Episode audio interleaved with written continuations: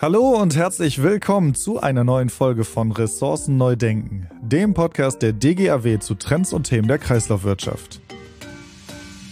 Ja, ein frohes neues Jahr an alle Hörerinnen und Hörer da draußen. 2023 hat begonnen und für uns geht's auch wieder los mit einer neuen Folge des Podcasts.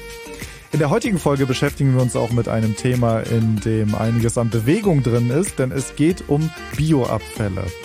Und nicht nur mit Beginn dieses neuen Jahres, also 2023, soll ja die Verbrennung von Siedlungsabfällen unter den Emissionshandel fallen und damit wird sich auch die CO2-Bepreisung von Müllverbrennungsanlagen bestimmt ähm, um einiges verändern und auch den Markt ganz schön durcheinander bringen. Darüber reden wir in der heutigen Folge.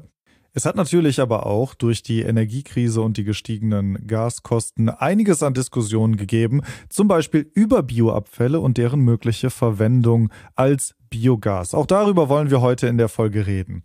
Und dazu habe ich zwei Experten, mit denen ich mich über dieses Thema unterhalten möchte. Und das ist einmal Herr Dr. Michael Kern und Herr Dirk Briese. Kurz zu den beiden Personen.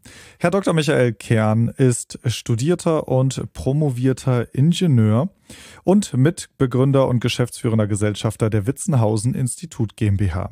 Er ist äh, Fachmann im Bereich Bioabfallerfassung und Verwertung und begleitete auch das Projekt Biotonne Witzenhausen bereits von Anbeginn in den 80ern und ist seitdem als Berater im Bereich der biologischen Abfallbehandlung für Bundes- und Landesbehörden sowie Kommunen und die Privatwirtschaft tätig.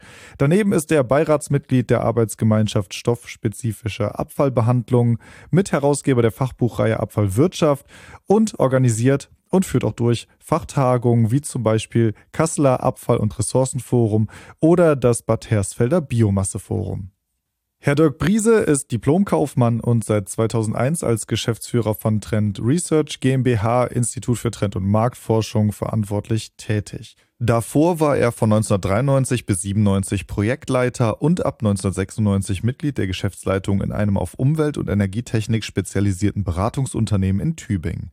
Von 97 bis 2001 war er bei der SWB AG, früher die Stadtwerke Bremen AG, aktiv, zuletzt als Leiter Beteiligungsentwicklung. Er nahm dabei als Geschäftsführer der NGU verschiedene Mandate wahr, zum Beispiel Aufsichtsratsvorsitzender der Kompostieranlage und Aufsichtsrat der Müllverbrennungsanlage in Bremen sowie Gesellschaftervertreter der Hanse Wasser.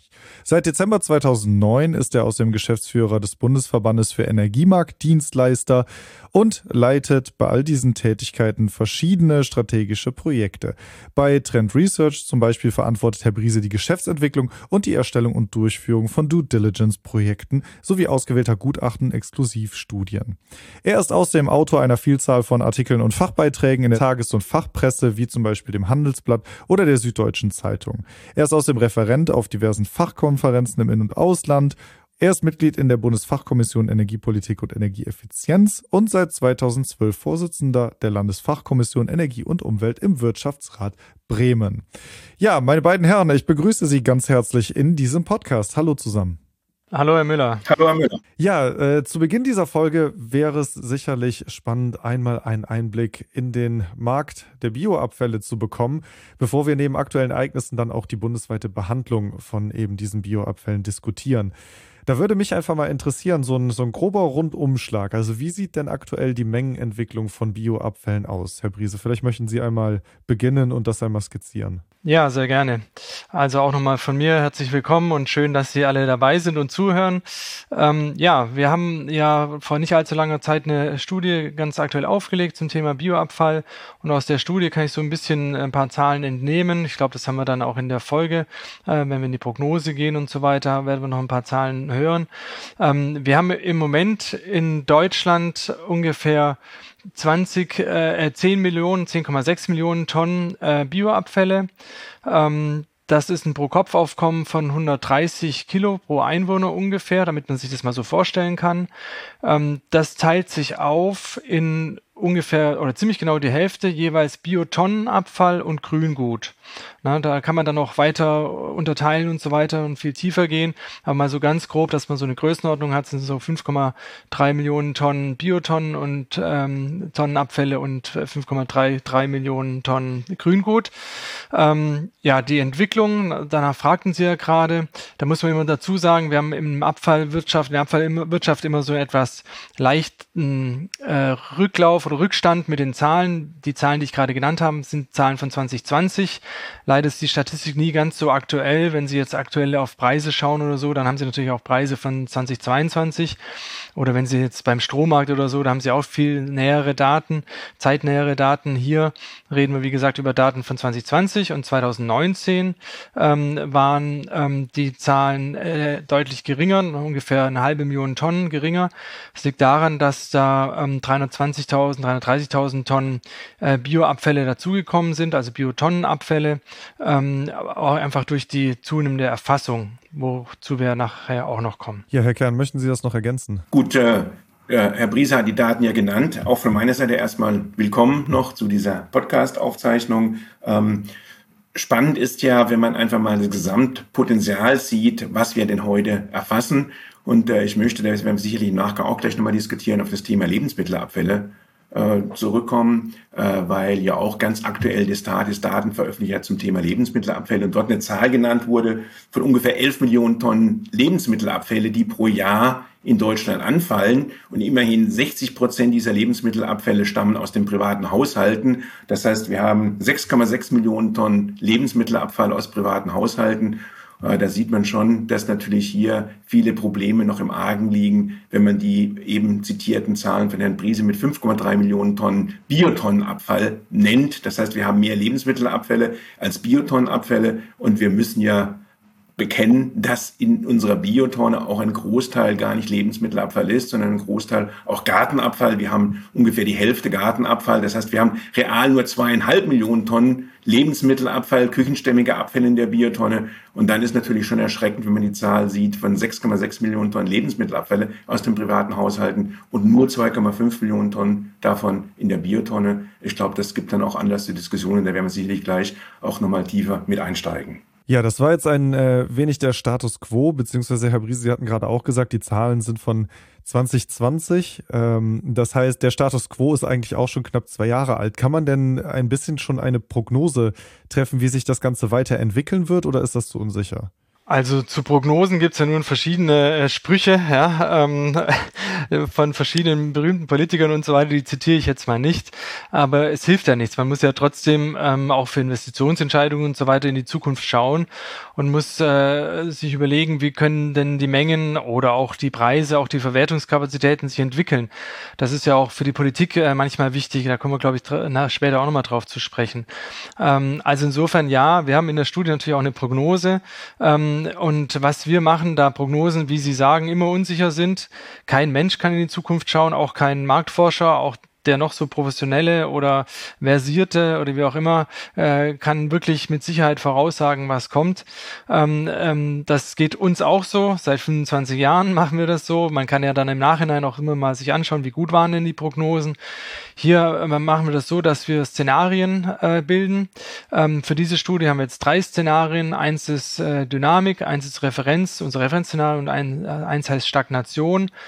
Ähm, und ich sage mal, in unserem Referenzszenario gehen wir davon aus, dass die Mengen äh, über die äh, nächsten 20 Jahre, das haben wir so versucht bis 2040 zu prognostizieren, ähm, schon wachsen. Ähm, das hat was was mit ähm, äh, einer besseren äh, Getrenntsammlung zu tun. Da gibt's aber natürlich auch Entwicklungen in verschiedene Richtungen. Wir haben äh, ganz viel das Thema Fehlwürfe und so weiter und deswegen auch zum Teil sogar das Einstellen von Getrenntsammlung in einzelnen Fällen. Ähm, also da gibt's noch ganz viele Themen, die wir sicherlich auch äh, noch im Laufe des Podcasts dann besprechen werden. Aber unsere Prognose ist, dass über ähm, die Zeit hinweg ähm, die Mengen eher zunehmen werden, gerade auch die von Herrn Dr. Kern dargestellten Potenziale Potenziale so ein bisschen genutzt werden. Ähm, wie viel ähm, ist so dann ein bisschen die Frage des Szenarios, das sie ansetzt und die Prämissen natürlich, die dahinter stecken. Wir haben auch ein Szenario, da gehen die Mengen sogar leicht zurück. Mhm. Vielleicht, wenn ich ergänzen darf, was ja auffallend war, gerade in den Zahlen, die Herr Bries ja auch genannt hat für 2020, da stellen wir schon fest, dass wir im Vergleich zu 2019 eine deutliche Zunahme hatten im Bereich der Biotonnenabfälle von über sieben Prozent. Aber das letztendlich eigentlich darauf zurückzuführen ist, dass eben durch Homeoffice, Corona-bedingt eben eine gewisse Verlagerung stattgefunden hat. Wir stellen umgekehrt fest, dass im Bereich der Küchen- und Kantinenabfälle ein Rückgang von 20 Prozent festzustellen war. Die Restaurants waren alle zu. Dementsprechend gab es natürlich keine Abfälle, sodass wir hier einfach eine Verlagerung hatten. Das heißt, das Mehr im Bereich der Biotonne ist wesentlich auf Corona zurückzuführen. Ob das so bleibt oder ob das wieder stärker zurückkommt, was ich im vollen Umfang sicherlich nicht mehr annehmen würde. Aber das sind natürlich Auswirkungen der Corona-Krise. Ähm, langfristig glaube ich schon, dass es eine gewisse Steigerung auch in den letzten Jahren festzustellen war. Einfach auch aufgrund der Tatsache, dass doch einige Kreise jetzt dann zum Schluss gekommen sind, es ist vielleicht doch sinnvoll, eine Biertonne einzuführen und es sind ja doch Einzelne, die es über die Jahre immer gemacht haben und das führt nicht schon dazu, dass einfach auch mehr gesammelt wird. Also da ist sicherlich ein positiver Trend erstmal festzustellen. Vielleicht können wir da einen Punkt äh, auch schon mal direkt behandeln, weil wir jetzt gerade da dran sind. Also ähm, die Frage ist ja so ein bisschen, äh, wo gibt es noch diese Potenziale? Wo wird schon ähm, äh, jetzt getrennt gesammelt? Ähm, da unterscheiden wir in Deutschland zwischen einem Hohlsystem, meistens dann auch landkreisflächendeckend, ein Bring-System oder ein teilweise Hohlsystem oder auch gar keine Getrenntsammlung. Und wenn man sich da so die Deutschlandkarte anschaut, wir haben ungefähr 400 Kommunen und davon haben 350 äh, eine flächendeckende Getrenntsammlung mit einem Hohlsystem. Ähm, das sind also 85 Prozent oder etwas über 85 Prozent. Ähm, wir haben ähm, einige, die haben auch ein Bring-System, ja, das sind so ungefähr 30, 35 Landkreise.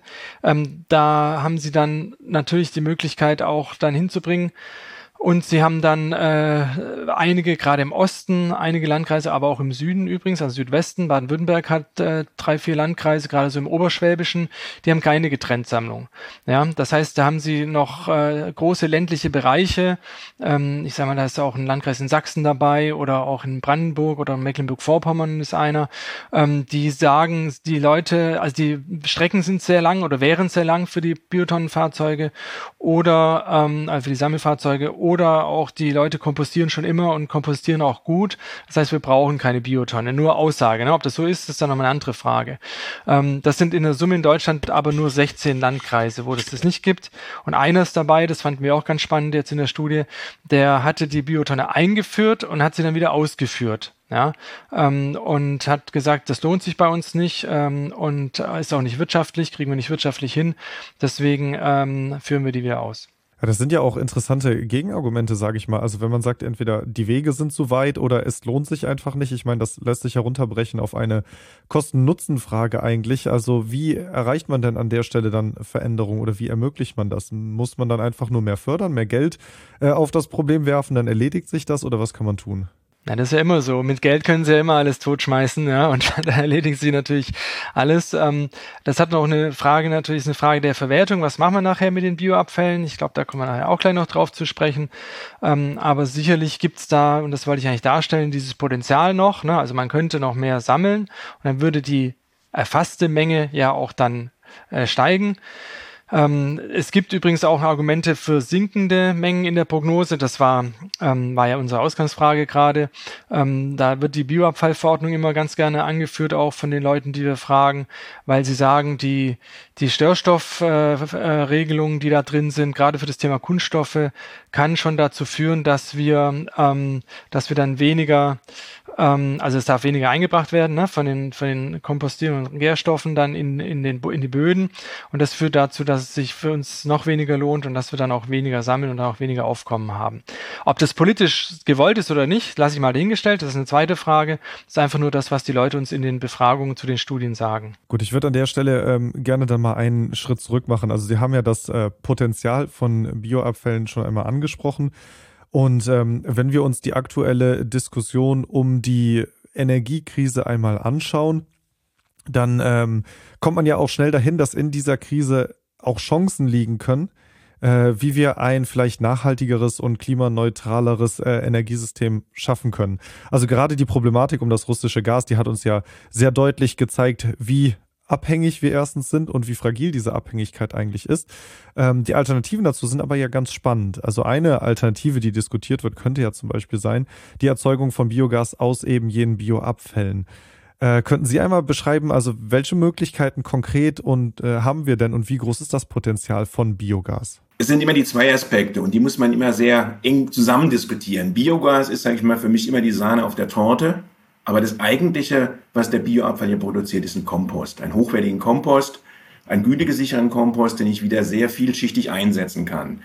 Von daher glaube ich auch, dass es entscheidender sein wird, perspektivisch wirklich den Rohstoff Kompost auch mit den ganzen Nährstoffen in die Kreislaufwirtschaft mit einzufügen. Und das zweite Standbein eben die Energie nur ein zweites Standbein ist, aber nicht das Wesentliche. Weil man muss sich ja vorstellen, wir haben ja enorme Ziele, nicht nur im Bereich Klima, wir haben auch enorme Ziele, was das heißt, beispielsweise Ausbau des Ökolandbaus. Wir wollen ja in den nächsten zehn Jahren die Anzahl der Flächen verdoppeln im Bereich Ökolandbau, teilweise Bundesländer noch ambitioniertere Ziele. Das heißt, diese Betriebe sind darauf angewiesen, Alternativen zu mineralischen Düngern zu bekommen. Und da ist natürlich Kompost ideal geeignet, dies zu tun. Das heißt, um einfach diese Nachfrage überhaupt bedienen zu können, müssen wir deutlich, deutlich mehr Kompost erzeugen. Nur für den Ökolandbau, ich spreche gar nicht vom konventionellen Landbau, sodass hier einfach enormer Bedarf besteht, hochwertige Komposte zu erzeugen. Die Energie ist die zweite, der zweite Aspekt. Und wir sind ja heute auch schon in der Situation, dass wir, glaube ich, bundesweit wenn ich die Zahl sehe, 750 Millionen Kubikmeter Biogas aus Bioabfällen erzeugt haben. Das ist eine, schon mal eine Hausnummer. Und äh, der Hintergrund ist natürlich im Moment auch so ein bisschen der Treiber, weil natürlich gerade viele Kommunen sagen, vor dem Hintergrund der aktuellen Situation, wie Sie sie genannt haben, dass natürlich unsere Bioabfälle auch ideal geeignet sind, eigentlich erst ein Biogas zu erzeugen, um energetisch genutzt zu werden, dann im zweiten Schritt eben einen Kompost zu erzeugen, der dann eben stofflich genutzt werden kann. Äh, von daher glaube ich schon, dass äh, man dieses Thema Biogaserzeugung noch stärker in den Fokus stellen wird. Wir stellen beispielsweise auch als Büro fest, dass wir sehr, sehr viele Nachfragen bekommen im Bereich Machbarkeitsstudien. Wie können wir unsere Altanlage mit einer Vorschaltanlage, Bioabfallvergärung weiterentwickeln und, und, und. Das heißt, das Thema ist groß und hier wird sicherlich noch einiges passieren in Richtung, dass man eben wirklich die Verwertung der Bioabfälle optimiert, aber in dieser Kombination immer energetische Bewertung über Biogaserzeugung und stoffliche Bewertung über eine hochwertige Kompost. Jo, da bin ich vollkommen dabei, wenn wir den Output von irgendwelchen Abfallströmen, in dem Fall jetzt Bioabfällen, anschauen, ähm, da müssen wir immer alle St äh, Ströme betrachten. Ja? Hier ist es halt, wie Herr Dr. Kern sagte, Kompost und, und Energie, äh, Energie in Form von Gas. Ähm, insofern ist es jetzt sozusagen natürlich verlockend im Moment aufgrund der Gaskrise und dem Thema russisches Gas und Abhängigkeit ähm, da auf das Biogas äh, zu schauen. Äh, da muss man aber auch wirklich dazu sagen, wenn man die Größenordnung mal vergleicht, dann, dann reden wir hier, selbst wenn wir die gesamte Biogaserzeugung in Deutschland nehmen, und das ist ja, äh, muss man auch dazu sagen, ähm, viel Navarro. Ne? Also Bioabfall ist ja nur ein kleiner Teil davon. Ähm, selbst wenn wir den kompletten Bioabfall äh, vergären würden und äh, zur Biogasherstellung nutzen würden, in Klammern, dann haben wir auch weniger und andere Qualitäten im Kompost, dann hätten wir ähm, immer nur noch einen ganz kleinen Teil ähm, dessen, was wir brauchen, um vom russischen Erdgas unabhängig zu werden, beziehungsweise geschweige denn irgendwelche preissenkenden Effekte zu erzielen. Also da muss man immer ein bisschen auf die Gesamtrelationen schauen, meiner Ansicht nach. Das würde uns jetzt nur sehr beschränkt helfen. Wie gesagt, ganz abgesehen von der Tatsache, dass wir ähm, vielleicht einen besseren Stoffstrom oder eine bessere Nutzung ähm, des, der Nährstoffe haben, wenn wir ähm, die in den Kreislauf gehen über die Kompostierung, wie gesagt, oder über den Kompost dann als Nährstoff, wie gesagt, für die Biolandwirtschaft oder für die Landwirtschaft generell auch. Ja. Gut, das widerspricht natürlich ein bisschen der Devise, jede Kilowattstunde hilft. Und ich glaube, das sollte man ernst nehmen. Äh, von daher ist natürlich schon auch äh, im Bereich Biogaserzeugung auf der Grundlage von Bioabfällen schon ein wichtiger Schritt. wenn Sie sich mal die Zahlen anschauen, 20.000 Tonnen Bioabfall, was so eine übliche Größenordnung ist, die so ein Landkreis produziert, entspricht dann immerhin, wenn ich jetzt nicht verrechne, zwei Millionen Kubikmeter Biogas. Und wenn Sie pro Kubikmeter Biogas 250 Kilowattstunden Strom rechnen, da kommt da schon eine ganz schöne Zahl zustande, wo sie auch dann natürlich mal einige tausend Haushalte mit Strom versorgen können. Und ich glaube, äh, das ist dann, das ist dann nicht mehr Peanuts, auch wenn man sagt, der Gesamtenergiekuchen ist natürlich viel, viel größer, keine Frage. Aber ich sag mal, 2.000, 3.000 Leute mit Strom zu versorgen und vielleicht sogar, was wir ja auch noch haben, in der gleichen Größenordnung nochmal Wärme das ist nicht Peanuts, sondern das ist schon eine interessante Größe, die man auf jeden Fall als Kommune nutzen soll. Weil wir sehen ja auch, dass viele Kommunen im Moment dabei sind, Klimaschutzkonzepte zu entwickeln. Und äh, die Kommunen haben natürlich nicht so viele Möglichkeiten, aber der Bioabfall ist natürlich, sag ich mal, schon ein Stoffstrom oder Abfälle insgesamt, ein Stoffstrom, den sie wirklich nutzen können, wo sie alternative Energie erzeugen können und auch wirklich zur CO2-Bilanz was beitragen können. Also von da, glaube ich, äh, ist das erstmal natürlich naheliegend zu sagen, wir nutzen unsere Bioabfälle, weil Sie haben genacht, genannt die Navarro-Anlagen, klar, aber dort würde ich ganz gezielt Biomasse angebaut mit Energieinput, mit Düngerinput und, und, und, um dann daraus Energie zu machen. hier kriegen wir die Abfälle quasi kostenfrei vor die Tür gestellt, müssen sie nutzen, müssen noch Biogas draus machen. Also ich glaube, diese Chance sollte man auf keinen Fall nicht nutzen. Von daher ganz klares Petitum, auf jeden Fall sollte jeder prüfen, ob es nicht sinnvoll ist, die Bioabfälle, die man sammelt, nicht mehr zu steigern, was natürlich erstmal die große Herausforderung ist, äh, und dann natürlich hochwertig zu verwerten und hochwertig verwerten. Und das ist, glaube ich, mittlerweile auch Konsens in allen Bundesländern. Hochwertig verwerten heißt immer die Kombination von Biogasnutzung oder Biogaserzeugung mit entsprechender Nutzung und der entsprechenden Nutzung der erzeugten Komposte. Ja klar, also ich meine, ähm, ich hoffe, ich habe nicht den Begriff Peanuts verwendet. Äh, ich weiß nicht genau, also jede Kilowattstunde zählt, bin ich bei Ihnen. Und äh, wir schreiben das ja auch in die Konzepte für die Kommunen rein, ja, genauso wie Sie auch, ähm, dass man natürlich schauen muss, was macht man mit den sowieso vorhandenen Bioabfällen, wie nutze ich die am besten. Ähm, trotzdem nochmal um eine Zahl zu nennen, also wir reden über 25 bis 30 Gigawattstunden, äh, 25 bis 30.000 Gigawattstunden im Jahr wenn wir die komplette Bruttostromerzeugung aus Biogas in Deutschland über alle Substrate hinweg betrachten. Ja, so. Und wenn man weiß, wie viele Terawattstunden wir verbrauchen in Deutschland, dann ist Peanuts wie gesagt, hoffentlich nicht gefallen, der Begriff, aber man muss es in Relation setzen. Das war mein Punkt. Ähm, und das wird uns, wie gesagt, jetzt auch, wenn man sich anschaut, wie viel äh, Kubikmeter, Schrägstrich äh, Gigawattstunden äh, aus den russischen Leitungen kamen, in Klammer, jetzt kommen sie ja dann auf anderem Wege, dann ist das ähm, äh, schon deutlich zu relativieren. Trotzdem kann und soll jede Kommune natürlich für sich selber, und das ist ja auch ein Geschäft dann für die Berater und die Anlagenbauer und die Projektentwickler und so weiter, ähm, sollen natürlich schauen, was sie damit machen. Und wenn sie meinen, ähm, dass das eine sinnvolle Verwendung ist und eine sinnvolle Verwertung und Kreislaufführung, ähm, klar, ja, da reden wir dann über bis hin zu Wasserstoff und kann ich dann irgendwelche Fahrzeuge damit betreiben wir sind immer der Meinung, da muss man auf die Wirkungsgrade schauen und wie gesagt die Verhältnisse und auch auf die Investitionen, ähm, weil wir haben äh, solche Themen, die auch dann mal getrieben waren durch irgendwelche aktuellen Krisen. Über lange Zeit haben die uns dann wieder eingeholt. Ne? Dann hat man die Anlagen wieder rückbauen müssen, dann hat man viel Geld verloren, ähm, dann ändert sich vielleicht auch dann äh, die politische Meinung dazu und so weiter. Da können Sie ja aus der Vergangenheit eine ganze Menge Themen nehmen. Ähm, und äh, ja, da muss man ein bisschen schauen, dass man dann ähm, da halt äh, eine klare politische Meinung hat, die auch sagt, wir investieren das Geld und wir möchten das gerne so machen und haben deswegen vielleicht auch andere Abfallgebühren oder andere ähm, Wirtschaftlichkeiten als, als andere Kommunen. Das muss man halt auch aushalten und das ist ja dann auch in Ordnung. Ne? Also ich will das gar nicht politisch werten oder wie auch immer. Ähm, das äh, muss jede Kommune dann für sich selber entscheiden. Gut, also äh, ich glaube, wir sind im Grundsatz sind, sind wir uns ja einig, Herr Briese, dass wir natürlich äh, das immer optimal nutzen sollen.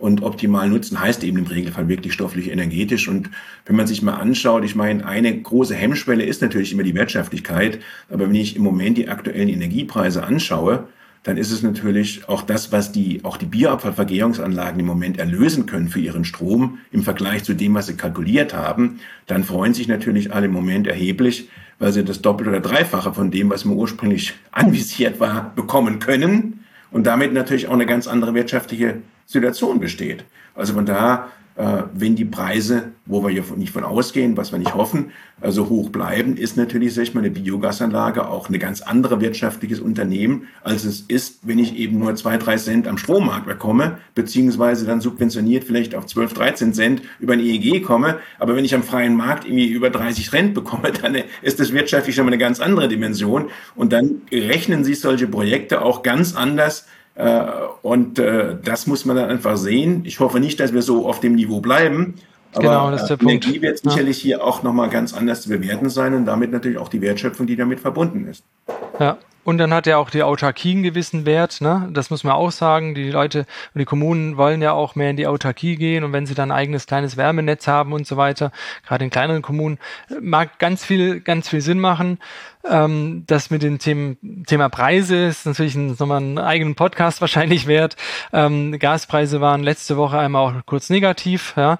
Ähm, äh, also, wie gesagt, da war ja mein Petitum nur, guckt langfristig drauf, ne? guckt, äh, äh, lasst euch jetzt nicht nur von einer Entwicklung ähm, stark beeinflussen, sondern guckt euch das langfristig an, rechnet das langfristig ähm, und guckt euch auch die Preisobergrenzen an, die langfristigen, die Märkte einfach haben.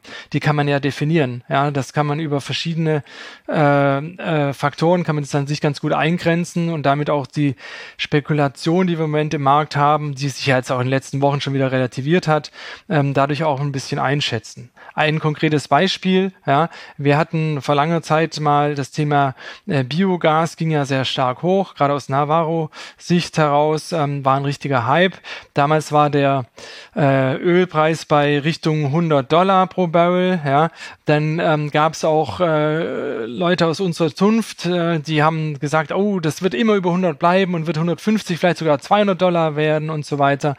Ähm, dann haben da einige Leute investiert, die haben dann Insolvenz anmelden müssen später. Ja? Und, ähm, und da hat gar nichts mehr geholfen. Das muss man einfach sehen. Das war gerade mein Punkt, ähm, dass man da ein bisschen langfristig drauf schaut und ähm, dass man äh, dann ein stabiles Geschäftsmodell auch aufbaut ne, äh, drauf. Und das kann ich nicht auf einen auf äh, Preis machen oder eine Preiskurve, die sich jetzt für in einer gewissen Situation, vielleicht auch in einer gewissen Ausnahmesituation mal für eine Weile lang bildet, sondern muss ich, wie gesagt, die langfristigen Preisunter- und Obergrenzen äh, mir anschauen, die, die ein Markt auch aus der Regulatorik auf der einen Seite, aber auch einfach aus der Technik und Physik heraus auf der anderen Seite gibt. Wobei natürlich Energie, Energie immer nur der eine Aspekt ist. Ich sage ja immer, Energie ist zum Glück erneuerbar. Aber wir haben andere Probleme, die leider nicht erneuerbar sind, wenn ich Rohstoffe denke.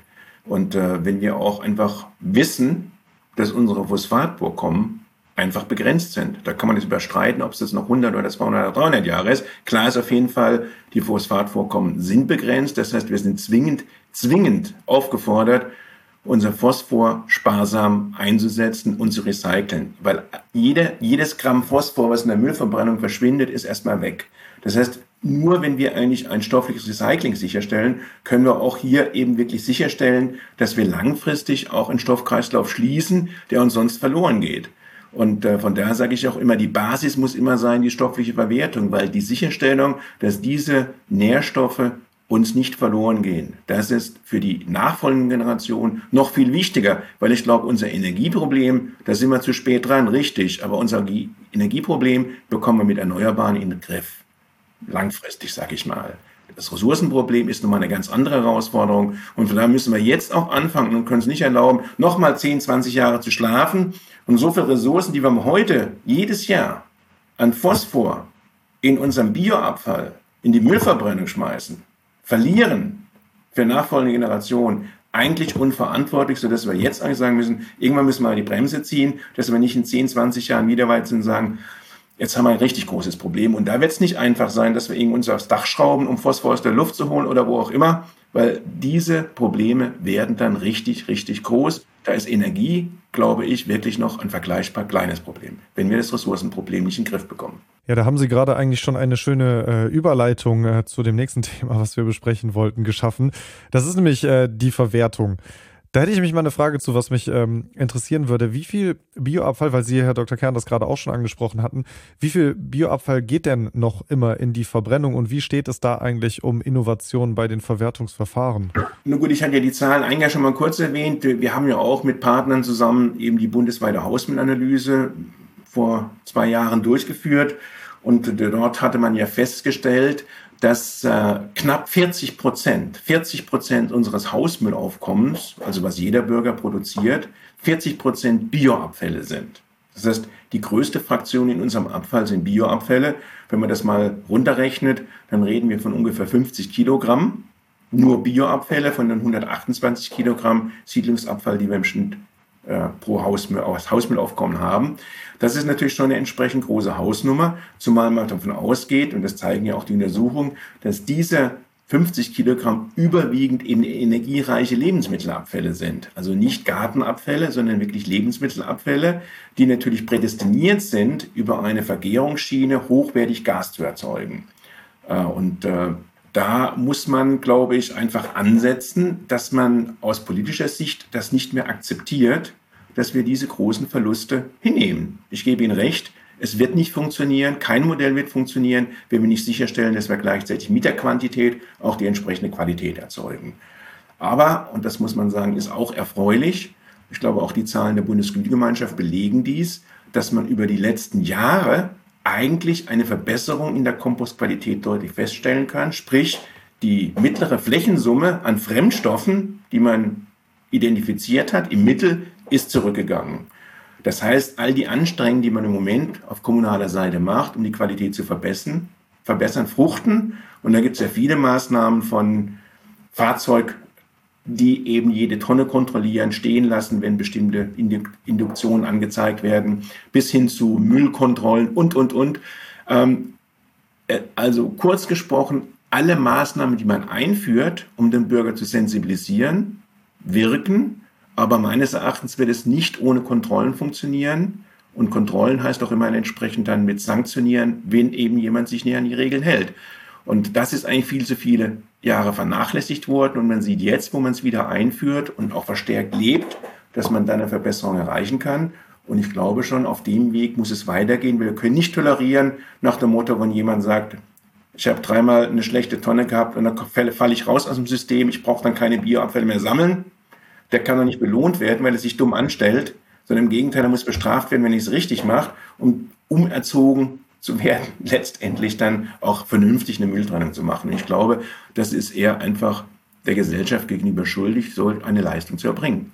Und die kann man erwarten, denke ich, auch als Gesellschaft. Das ist natürlich ein super spannendes Thema ob man da über Kontrollen und Sanktionen was erreicht oder über Aufklärung, Verhaltensänderungen, Einsicht. Äh, das ist ja eine Diskussion, die wir seit vielen Jahren auch jetzt nicht nur auf Bioabfälle, sondern auch auf Kunststoff, also Leichtverpackungen und so weiter führen in der Branche. Ähm, und da gibt's ganz viele Meinungen auch dazu. Ähm, klar, ähm, das entwickelt sich auch ne, zunehmend aus unserer Sicht so ein bisschen in zwei Richtungen. Es gibt so eine Fraktion,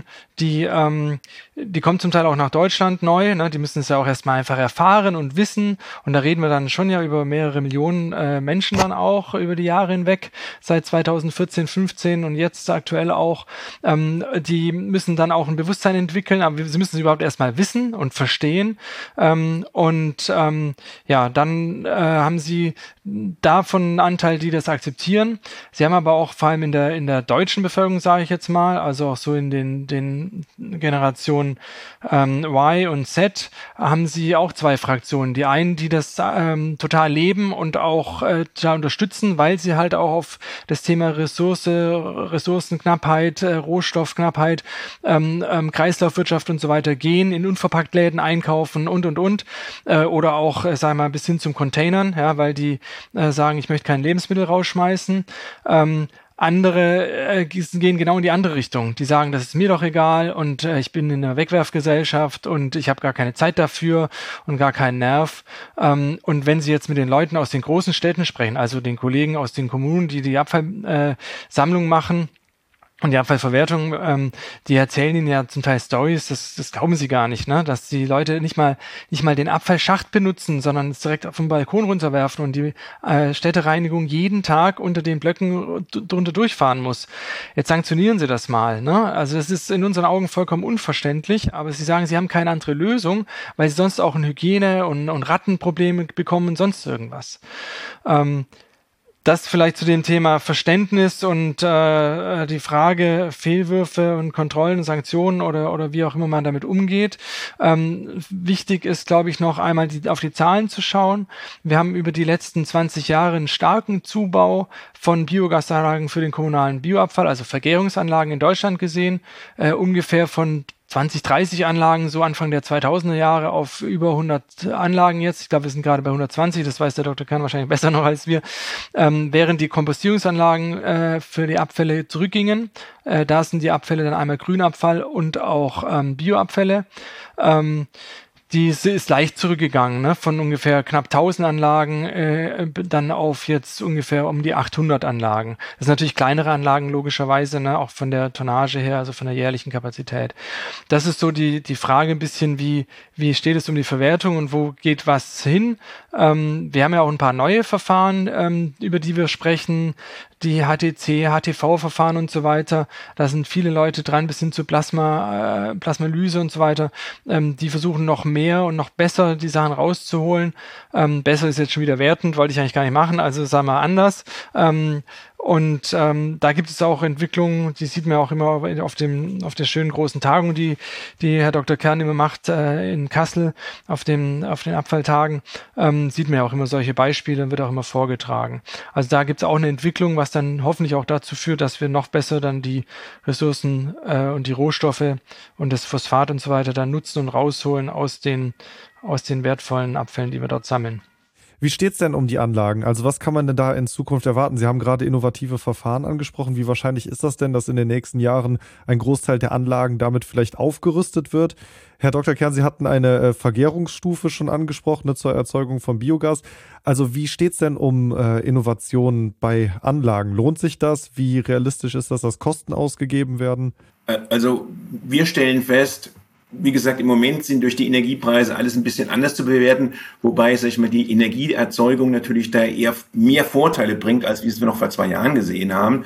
Aber bisher war eigentlich die Kalkulation immer die, wenn ich eine Kompostierungsanlage habe und eine Vergärungsanlage vorschalte, das, was ich an Energie gewinne, im Regelfall, sag ich mal, die Mehrkosten für die Vorschaltung der Vergärung eigentlich deckt. Dass es im Prinzip ein Nullsummenspiel wird, vielleicht mit einer kleinen Zuzahlung aber irgendwie alles in der darstellbaren Größenordnung. Also nicht so, dass man sagt, dann, dann werden plötzlich die, die Gebühren dramatisch nach oben steigen, sondern im Prinzip äh, rechnet sich das gegen. Das war ja auch die, der politische Wille mit dem EEG, eben die Förderung so zu bringen, dass es genügend Anreize gibt, dies zu tun. Und äh, Herr Briese hat es ja zitiert, inzwischen ist ja die Hälfte des Bioabfalls geht ja schon in solche Vorschaltanlagen. Äh, das war ja politisch gewollt und wurde entsprechend umgesetzt.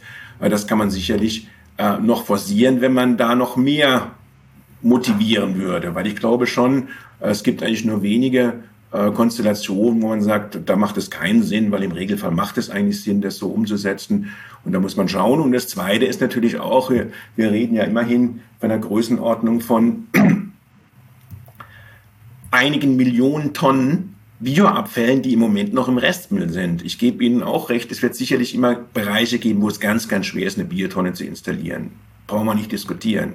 Aber ich rede einfach mal über die breite Öffentlichkeit, über die Mehrheit. Auch dort stellen wir fest, dass obwohl jemand auch in einem gut situierten Bereich wohnt, ein, zwei Familienhausbebauung, eine Biotonne vor der Tür hat, aber dann doch oftmals zu bequem ist zu trennen und trotzdem seine Speiseabfälle in den Restmüll schmeißt und, und, und, und, und. Und genau diese drei, vier Millionen Tonnen, die erstmal noch vorhanden sind als Potenzial, wenn wir nur davon die Hälfte erfassen würden, das wäre ein enormer Zugewinn. Und ich glaube, das muss das politische Ziel sein. Und nicht umsonst hat ja die Umweltministerkonferenz schon vor zwei Jahren beschlossen, dass bis 2030 der Anteil Organik im Restmüll halbiert werden muss. Also das ist den Leuten gar nicht bewusst, aber es gibt ja schon eine entsprechende Beschlussvorlage der Umweltministerkonferenz, die besagt, dass diese Mengen halbiert werden müssen, wie übrigens auch auf EU-Ebene EU die Lebensmittelabfälle, die bis 2030 auch halbiert werden müssen. Also das sind eigentlich ganz, ganz große Ziele, die da im Raum stehen, aber im Moment eigentlich ganz, ganz schwer sind in der Realisierung, weil meines Erachtens auch zu wenig äh,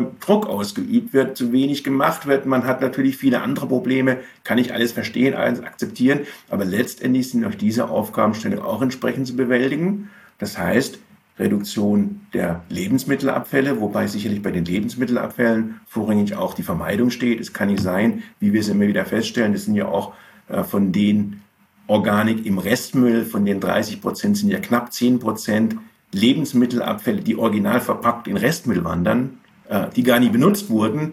Da ist natürlich an erster Stelle die Vermeidung gefragt, aber dann die eben nicht vermeidbaren Abfälle, Lebensmittelabfälle, dass die dann eben in eine hochwertige Verwertung kommen. Und da ist eben die Akzeptanz dass dies im Restmüll landet, nicht mehr gegeben. Aus meiner Sicht sollte nicht mehr gegeben sein, sondern muss man eben darauf hinarbeiten, dass das wirklich dann ordnungsgemäß verwertet wird. Und ich stelle immer fest, von vielen Abfallberatern über viele Jahre, die mit vielen schönen Aktionen, Appellen versucht haben, die Leute zu erreichen und irgendwie nach zehn Jahren frustriert feststellen, wenn es mal über den Geldbeutel geht, dann funktioniert es aber ganz schnell. Und von daher glaube ich schon, es muss irgendwie so ein Mix von beiden sein. Wir brauchen natürlich die Aufklärung. Die Leute müssen verstehen, dass sie was Gutes tun und, und, und. Das brauchen wir alles, keine Frage. Aber wir müssen gleichzeitig auch sagen, das sind die Regeln. Wer sich nicht dran hält, muss Konsequenzen tragen. So wie es im Verkehr ist, wer zu schnell fährt, weiß auch, was auf ihn zukommt. Und so muss es eben auch in anderen Bereichen sein. Es gibt klare Regeln, die wir als Gesellschaft brauchen. Und diese Regeln werden eingehalten. Und wenn sie nicht eingehalten werden, dann muss man gucken, wie man damit umgeht. Aber ich glaube nicht einfach zu sagen, Business as usual, so geht's weiter. Das kann es einfach nicht sein. Das können wir uns als Gesellschaft nicht erlauben. Ja, den Geldbeutel öffnen, das ist eigentlich ein sehr schönes Bild, was mich direkt auch zum letzten Thema bringt, über das wir heute sprechen wollen. Und zwar wird ab Januar 2023 die Verbrennung von Siedlungsabfällen unter den Emissionshandel fallen. Äh, eine Maßnahme, die bestimmt einiges kosten wird, äh, die CO2-Bepreisung von Müllverbrennungsanlagen wird nämlich oder ist schon ein großes Thema. Was haben Sie denn da für Erwartungen? Wird das den Markt komplett durcheinander bringen?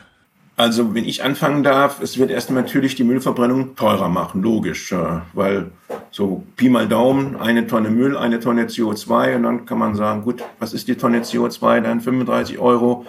Egal, ob das jetzt für ein Jahr ausgesetzt wird, irgendwann wird es kommen, irgendwann wird es auch dem Markt unterliegen. Das heißt, ob aus den 35 dann irgendwann mal 75 werden oder noch mehr, ist auch noch offen. Klar ist natürlich, dass das dann deutlich teurer wird. Und äh, letztendlich der Impuls, und das ist, was ich positiv sehe, der Impuls dann mehr im Bereich Getrennterfassung und Recycling zu tun, auf jeden Fall verstärkt werden wird. Weil es ist natürlich dann noch deutlich lukrativer, wenn ich, sage ich mal, dann eben noch mehr meine Wertstoffe aus dem Restmüll raushole, insbesondere natürlich auch die Kunststoffabfälle. Wir wissen ja auch, dass wir trotz Verpackungs- Erfassung von Kunststoffen, Verpackungskunststoffen, noch erhebliche Kunststoffe, Fehlwürfe und so weiter, eben im Restabfall haben, auch andere Wertstoffe, aber natürlich auch die Organik. Und wenn es dazu beiträgt, weil einfach die Gebühren deutlich steigern, diese rauszuholen, zu verwerten, dann glaube ich, ist es ein positiver Impuls. Und dann ist es eigentlich aus meiner Sicht gut für die Abfallwirtschaft, dies zu tun, auch wenn es wirklich eben wieder die Devise heißt, nur über einen Geldbeutel kann ich die Stoffströme sinnvoll lenken. Also ähm, ich folge im Prinzip Herrn Dr. Kern. Das äh, ist ja auch grundsätzlich so über den Geldbeutel, wie auch vorher schon gesagt, kann ich viel regulieren. Übrigens äh, gibt es zu der EEG-Förderung, die wir vorher hatten, ähm, bei, dem, bei dem Hochlauf der äh, Kompostierung und Vergärung, äh, ja auch das Thema regionale Investitionsförderung. Ne, gibt ja auch manchmal noch. Dagegen steht so ein bisschen die Technik, die Anforderungen an die Technik, die immer höher werden, Stichwort TA Luft und so weiter. Ähm, oder auch äh, die Ausschreibungsverfahren, die zum Teil mit dem kommunalen Genehmigungsverfahren nicht übereinstimmen und so weiter. Da gibt auch immer äh, Argumente, Argumente dagegen ähm, oder, oder Gründe dagegen, sage ich mal, manchmal auch ganz einfacher praktischer Art, ja, ähm, dass es sich auf dem Papier schön anhört, aber in der praktischen Umsetzung dann schwieriger ist. Wenn ich jetzt das Thema CO2 nochmal spezifisch anschaue, ähm, da gibt's ja auch dann die Diskussion, oder gab's jetzt die Diskussion in den letzten äh, Monaten sehr heiß darum, weil dann auch ein Verschieben der Mengen in, ins Ausland und so weiter äh, befürchtet wurde. Ähm, also hier haben wir ähm, natürlich im Moment die komfortable La Lage, dass wir auch dort halt gestiegene Energieerlöse haben, mit denen auch die Anlagen einiges kompensieren ähm, oder kompensieren werden. Im Moment müssen sie ja noch gar nicht, ähm, weil, wie Herr Dr. Kern gerade ja schon sagte, ist ja jetzt nochmal verschoben worden, ähm, anders als ursprünglich geplant. Ähm, so ob und wie sich der, der äh, Steuerungseffekt auf das Recycling auswirken wird, ähm, wie schnell auch, ist aus unserer Sicht, die das immer ein bisschen politisch neutral betrachten, äh, eine sehr spannende Frage, weil sie haben ja nicht die direkte Kopplung mit den Abfallgebühren. Ja? Also sprich, sie haben eine ganze Kette, äh, Herr Dr. Kern hat es ja so ein bisschen nachgezeichnet, ja? Ähm, sie haben eine ganze Kette äh, von ähm, äh, Stufen, die sie gehen müssen, wenn sie von der Müllverbrennungsanlage und deren CO2-Beitrag, sage ich mal, zukünftig dann äh, bis äh, unten dann beim Bürger sind. Da ist die äh, Aufbereitung dazwischen, die Sammlung natürlich und dann natürlich auch noch der politische Wille ähm, und die, die Laufzeiten, die sowas braucht, äh, um dann tatsächlich eine Abfallgebühr zu erhöhen. Man kann das natürlich nach außen schon sagen und sagen, liebe Leute, wenn ihr nicht richtig trennt, ähm, dann wird unser Anteil äh, in der Müllverbrennung, der teurer ist als, als anders oder thermische Müllverwertung, wie auch immer man es bezeichnen will, ähm, wird äh, äh, nicht sinken oder wird vielleicht sogar steigen und äh, dadurch werden die Abfallgebühren dann teurer. Inwiefern sie da wen in der Bevölkerung tatsächlich erreichen, die das auch verstehen und dann dazu auch eine Verhaltensveränderung erreichen, ähm, das ist, glaube ich, in dem Wirkzusammenhang nicht ganz so einfach und schnell herzustellen. Wo sie es natürlich hinbekommen, ist über die angesprochenen Kontrollen. Ne? Also wenn sie sagen, hier, ich sanktioniere Fehlwürfe und habe da auch hohe Sanktionen, dass ich richtig Angst habe vor der Strafe auch, dass einer mal da reinschaut oder meine Tonne da nicht mitnimmt oder wie auch immer.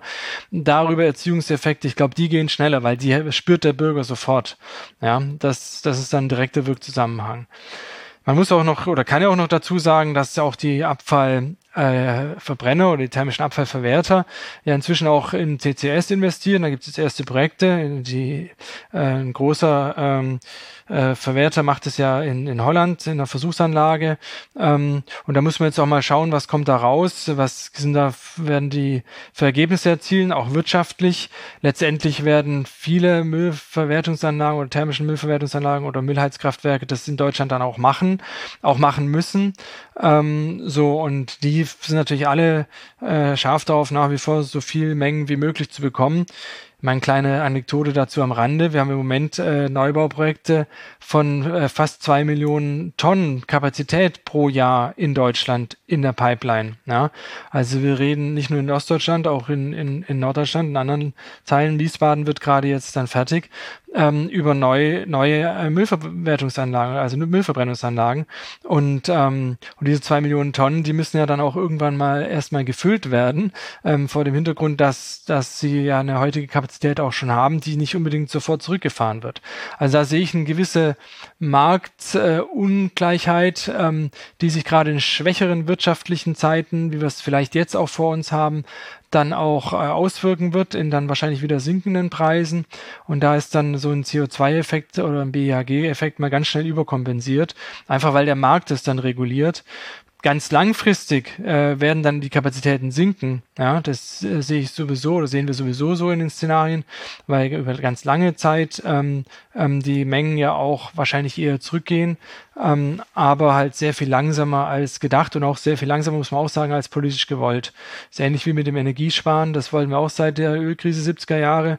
Wenn Sie sich mal den Energieverbrauch anschauen über die letzten 50 Jahre, dann ist das alles andere als ein, ein geringerer Verbrauch, geschweige denn geringerer Pro-Kopf-Verbrauch.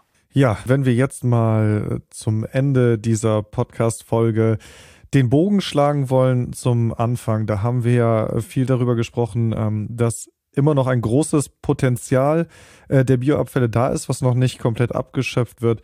Wenn Sie jetzt zum Ende mal ein Plädoyer abgeben müssten, auch wenn es nur ein, ein kurz sein soll, aber was würden Sie sich wünschen? Was wären so die nächsten Schritte, die dringend umgesetzt werden müssten? Fangen wir da bei der Aufklärung der Bürger an? Brauchen wir da eine bessere Sammlung? Gehen wir in die Kommunen? Also wo müssten wir denn jetzt beginnen? Was wären so die Schritte? Ich sehe erstmal für mich so zusammenfassend ein paar sehr positive Entwicklungen im Bereich der Bioabfallwirtschaft. Der eine, dass wir eben eine deutlich bessere Qualität erreichen können und auch das schon realisiert haben. Das auf der einen Seite. Und das zweite, was noch erfreulicher ist, was ja vor einigen Jahren immer das Hauptargument war, wir haben plötzlich einen richtigen Nachfrage nach Kompost. Wir haben heute Leute, die sagen, ich steige da nicht ein, Kompost einzusetzen, weil ich mir nicht sicher bin, ob ich nächstes Jahr noch bekomme. Auch heute ist die Situation, dass im Prinzip fast alle Kompostanlagen ihren Kompost fürs nächste Jahr schon verkauft haben. Das heißt, das war früher mein K.O.-Kriterium zu sagen, was sollen wir Kompost produzieren, wir kriegen gar nicht los. Das heißt, erstmal sehe ich viele positive Entwicklungen auf der Seite, sodass jetzt eigentlich hier, um die Nachfrage auch langfristig bedienen zu können, und da sehe ich insbesondere wieder den Ökolandbau, weil die steigen nur ein, wenn sie auch langfristig gesicherte Qualität bekommen. Das heißt, wir müssen jetzt, und das ist für mich die Herausforderung, wirklich rangehen, um diese Mengen, die noch als Potenziale vorhanden sind, im Bereich der Restabfälle, aber ein ganz anderes Thema, was ein eigener Podcast eigentlich wert ist, die ganze Thema die Grünabfälle, was dort alles für Schwellen aufgebaut werden und Hemmnisse aufgebaut werden, wo man eigentlich schon fast sagen muss, ich verstehe die Kommunen, die sagen, wir wollen nicht mehr Grünabfälle sammeln, es gibt nur noch Hemmnisse und keine Unterstützung mehr, aber das ist ein anderes Thema, aber wir müssen einfach diese organischen Potenziale erschließen, sinnvoll verwerten, in den Stoffkreislauf zurückzuführen und das ist die Herausforderung der nächsten zehn Jahre. Und da bin ich eigentlich optimistisch, weil ich glaube auch, und da war ja auch schon mal das Thema, auch die Krise bietet Chancen. Ich glaube, das haben viele Leute verstanden, dass man jetzt eben auch wirklich aus dem Stoffstrom Bioabfall deutlich mehr machen kann. Und da muss man hinwirken und das wird erkannt und umgesetzt. Und das stimmt mich eigentlich zum Schluss optimistisch, dass wir das auch erreichen werden. Ja, ähm, Wort zum Sonntag sozusagen. Also ich, ähm, wir haben also wir schauen immer neutral darauf. Deswegen würde ich es jetzt nicht bewerten wollen, ob positiv oder negativ. Was wir feststellen ist, dass wir ähm, eine steigendes Aufkommen, eine steigende Menge haben, also steigendes Aufkommen, auch durch äh, vermehrte Getrenntsammlung. Ich bin vollkommen bei der Herrn Dr. Kern, dass es da noch eine ganze Menge Potenzial gibt, auch über das äh, gerade die, die Restmülltonne äh, hinausgehend ähm, oder aus der kommend auch, da haben wir ein starkes äh, äh, Potenzial noch und, und ein, ganz schöne Mengen, die wir noch zusätzlich erreichen könnten. Ähm, was die Verwertung betrifft, ähm, wäre mein Petitum nochmal an der Stelle, auch als Fazit, ähm, dass wir halt ähm, auf der einen Seite kurzfristige und vielleicht mittelfristige, auf der anderen Seite aber auch langfristige Entwicklungen uns anschauen müssen. Und für eine Investition, die in solchen Fällen immer auf 20, 30 Jahre getätigt wird, müssen wir halt auch wirklich auf die langfristigen Faktoren schauen. Und ähm, da ist das Thema Ökolandbau oder Ökolandwirtschaft ein Thema. Da ist auch äh, das Thema, wie gesagt, Kreislaufwirtschaft insgesamt ein Thema. Da gibt es auch die dargestellten gegenläufigen Tendenzen. Ähm, so wir oder ich persönlich gehe schon auch davon aus, dass es da zunehmend in Richtung Kreislaufwirtschaft geht und damit auch in eine zunehmende spezifische Verwertung. Ähm, ob das dann tatsächlich so ist und ob sich das langfristig auch so entwickelt, da muss man dann wirklich sagen, ähm, da gibt es verschiedene Szenarien und ähm, wir finden bei fünf Kunden, äh, sagen wir in der Regel immer drei solche und zwei solche, die in die eine oder andere Richtung gehen. Es gibt aber nie eine klare Tendenz von fünf, die alle sagen, ich folge nur diesem einen Szenario. Insofern, das ist ja auch dein Markt und das ist ja dann vielleicht auch gut so, ähm, aber wir sehen da keine eindeutige, schnelle Tendenz ähm, in, in die Richtung, wie es vielleicht dann politisch auch gewollt ist. Dafür braucht es einfach noch mehr äh, und stabilere und langfristige Rahmenbedingungen in dem Markt, sowohl politische, also sprich Regulatorik, als auch dann äh, preistechnische, äh, dass sie dann stabile ähm, ähm, Preise dann erzielen können, auch für den Kompost, auch für die Energieoutputs, ähm, weil sich da halt auch, wie gesagt, manche schon äh, in der Vergangenheit eine blutige Nase geholt haben. Ja, super. Äh, dann ähm, würde ich sagen, sind wir damit äh, mit diesem Wort zum Sonntag am Ende dieser Podcast-Folge angekommen. Für mich gibt es auch gar nicht mehr äh, so viel zu kommentieren gerade. Sie haben das nochmal so gut zusammengefasst, ähm, wo die Bioabfälle eigentlich gerade stehen, welche Möglichkeiten man noch hat und äh, haben auch eindeutig darauf hingewiesen, was es noch alles zu tun gibt. Ja, Herr Dr. Kern, Herr Briese, ich bedanke mich bei Ihnen beiden ganz, ganz herzlich für dieses Gespräch. Sehr gerne. Ich danke Ihnen. Und ich bedanke mich auch sehr bei Ihnen, liebe Zuhörerinnen und Zuhörer, für das Einschalten und würde mich sehr freuen, wenn Sie diesen Podcast abonnieren würden. Mehr Informationen zu den Veranstaltungen der DGAW finden Sie auf unserer Homepage unter www.dgaw.de slash Veranstaltung. Viel mehr Informationen zu den Themen der Kreislaufwirtschaft und zu allen aktuellen Veränderungen finden Sie im Mitgliederbereich. Mit einer Mitgliedschaft in der DGAW profitieren auch Sie von unserem Netzwerk. Treffen auch Sie Entscheider der Branche und der Politik im Rahmen unserer zahlreichen Veranstaltungen und profitieren auch Sie von Kontakten mit langjähriger Berufserfahrung. Sie können sich außerdem auf Fachveranstaltungen zu aktuellen abfallwirtschaftlichen Themen weiterbilden und an Arbeitskreisen teilnehmen und damit branchenrelevante Gesetze durch Stellungnahmen und Positionspapieren mitgestalten. Mehr Informationen zu einer Mitgliedschaft der DGAW finden Sie ebenfalls auf unserer Homepage unter dgaw.de/mitgliedschaft. Der Link dazu in den Show Notes.